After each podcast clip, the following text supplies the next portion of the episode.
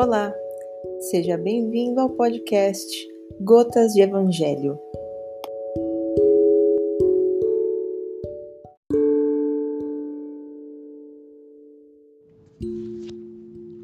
Olá a todos, vamos hoje ao capítulo 6 do Evangelho, o Cristo Consolador.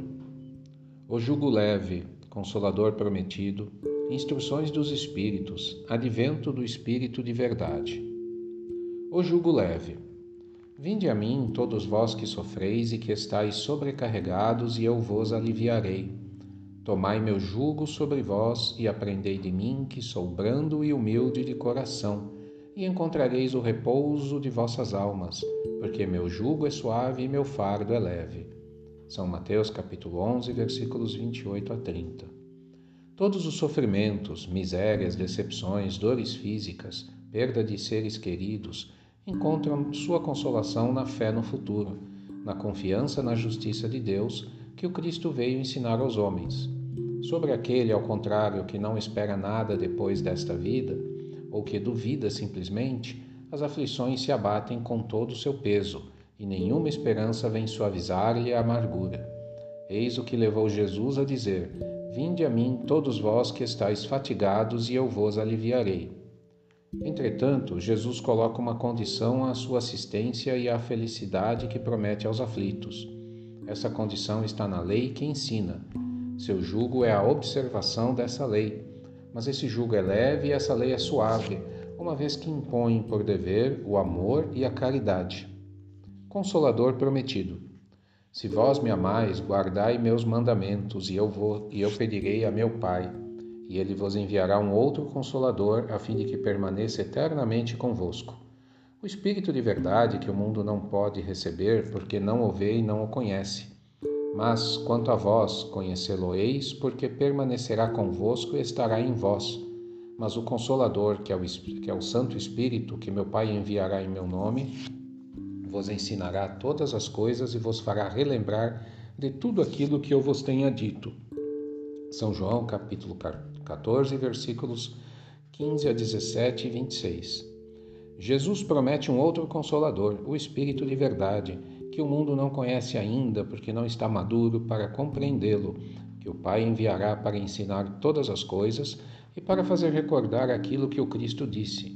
Se, pois, o Espírito de verdade deve vir mais tarde ensinar todas as coisas, é que o Cristo não disse tudo se ele vem fazer recordar aquilo que o Cristo disse, é porque isso foi esquecido ou mal compreendido.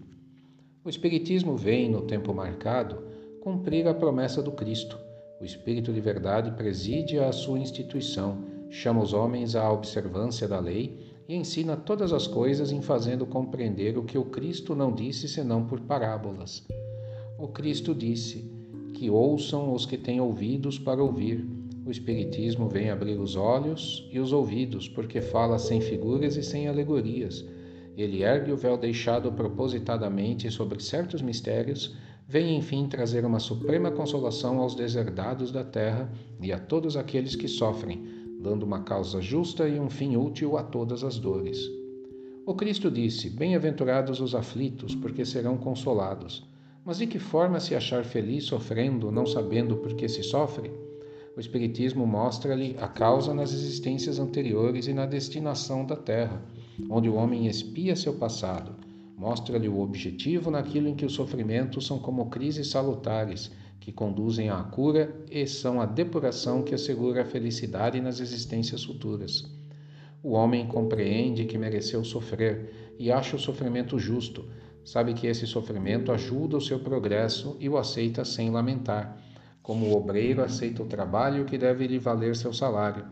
O Espiritismo lhe dá uma fé inabalável no futuro, e a dúvida pungente não mais se abate sobre sua alma, fazendo-o ver do alto a importância das vicissitudes terrestres, se, se perde no vasto e esplêndido horizonte que ele descortina, e a perspectiva da felicidade que o espera lhe dá a paciência, a resignação e a coragem de ir até o fim do caminho.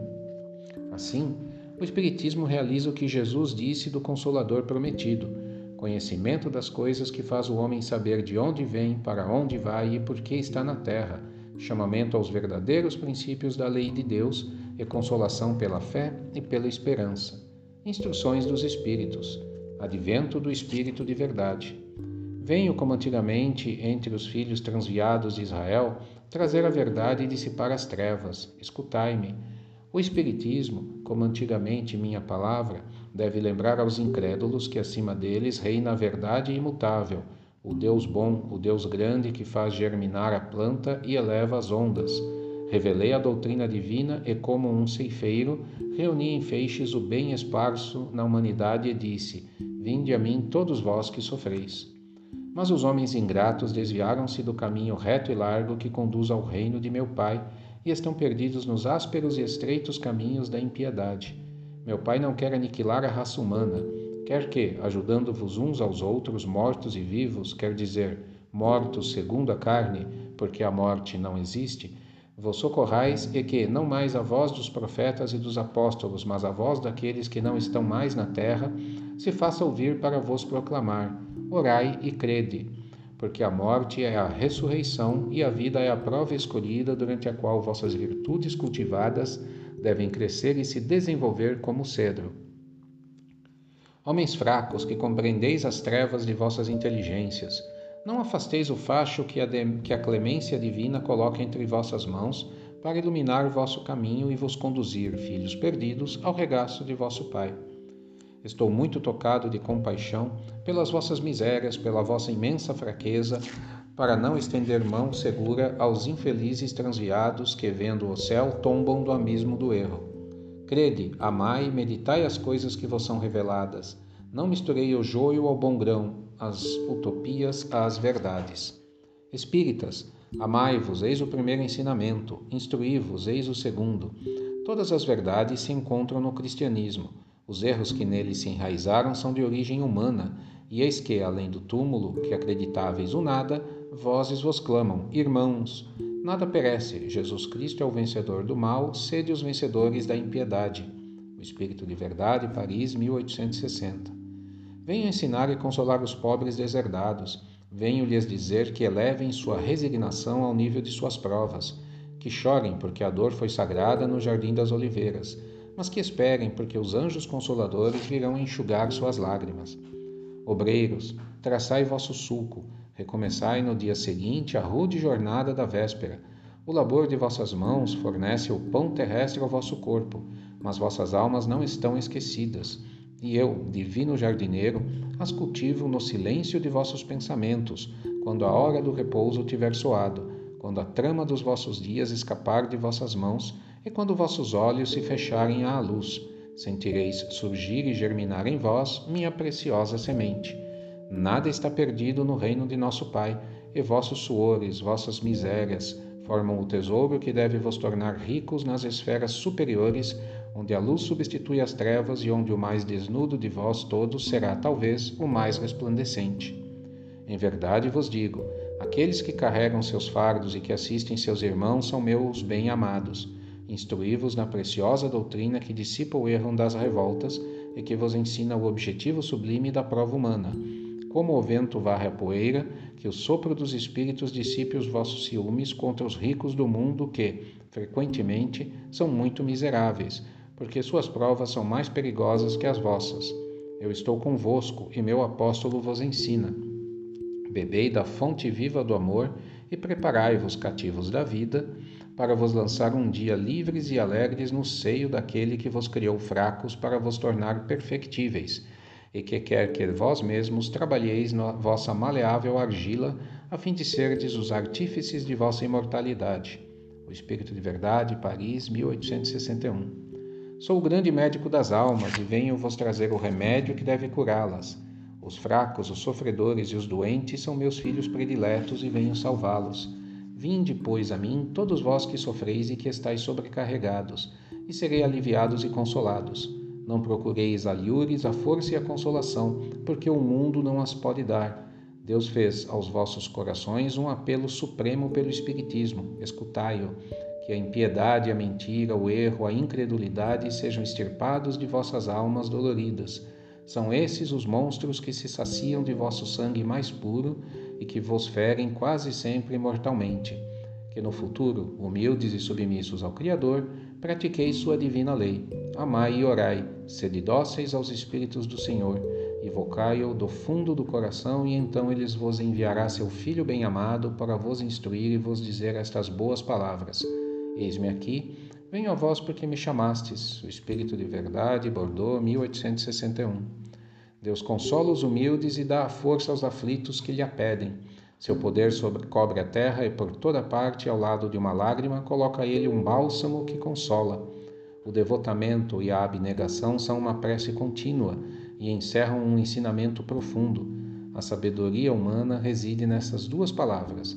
Possam todos os espíritos sofredores compreender essa verdade, ao invés de reclamar contra as dores, os sofrimentos morais que são, neste mundo, o vosso quinhão Tomai, pois, por divisa estas duas palavras, devotamento e abnegação, e sereis fortes, porque elas resumem todos os deveres que vos impõe a caridade e a humildade.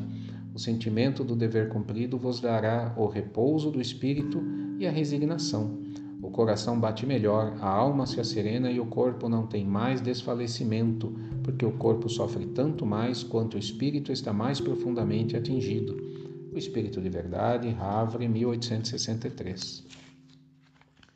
Esse é o capítulo 6 que nos traz uma reflexão de que a mensagem de que o Cristo nos trouxe a consolação e de que a mensagem dele não foi completa, de que nós temos que estar abertos ao aprendizado, mas que nós podemos buscar sempre em sentimentos simples, em sentimentos que estão ao nosso alcance, buscar a nossa evolução e aí são as palavras que foram trazidas que resumem os sentimentos principais: devotamento e abnegação.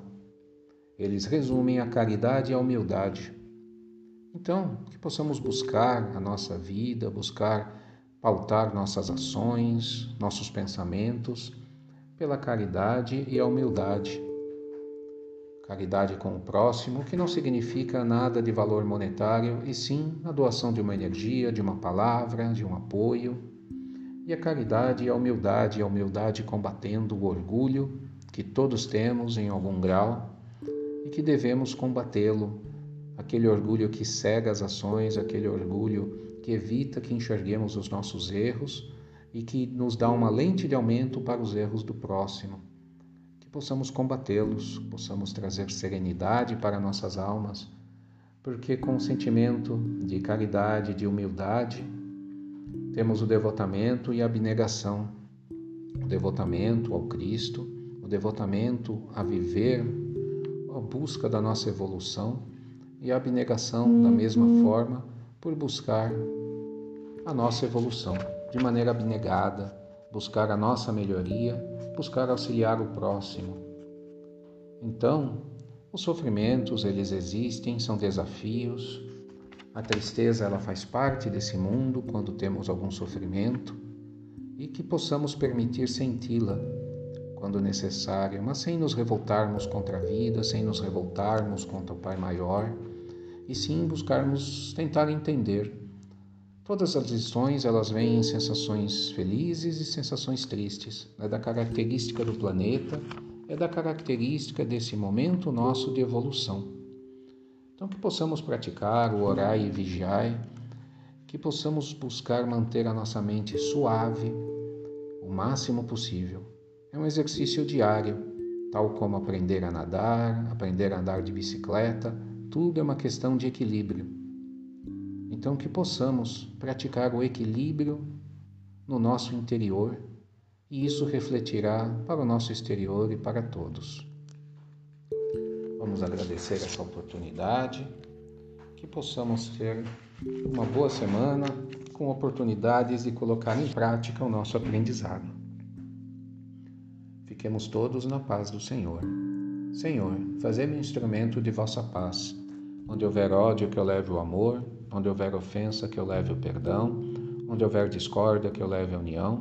Onde houver dúvida, que eu leve a fé. Onde houver erro, que eu leve a verdade. Onde houver desespero, que eu leve a esperança. Onde houver tristeza, que eu leve a alegria. Onde houver trevas, que eu leve a luz. Ó Mestre, fazei que eu procure mais consolar que ser consolado, compreender que ser compreendido, amar que ser amado, pois é dando que se recebe É perdoando, Pai, que se é perdoado, é morrendo que se nasce para a vida eterna. Que assim seja, Pai maior, graças a Deus.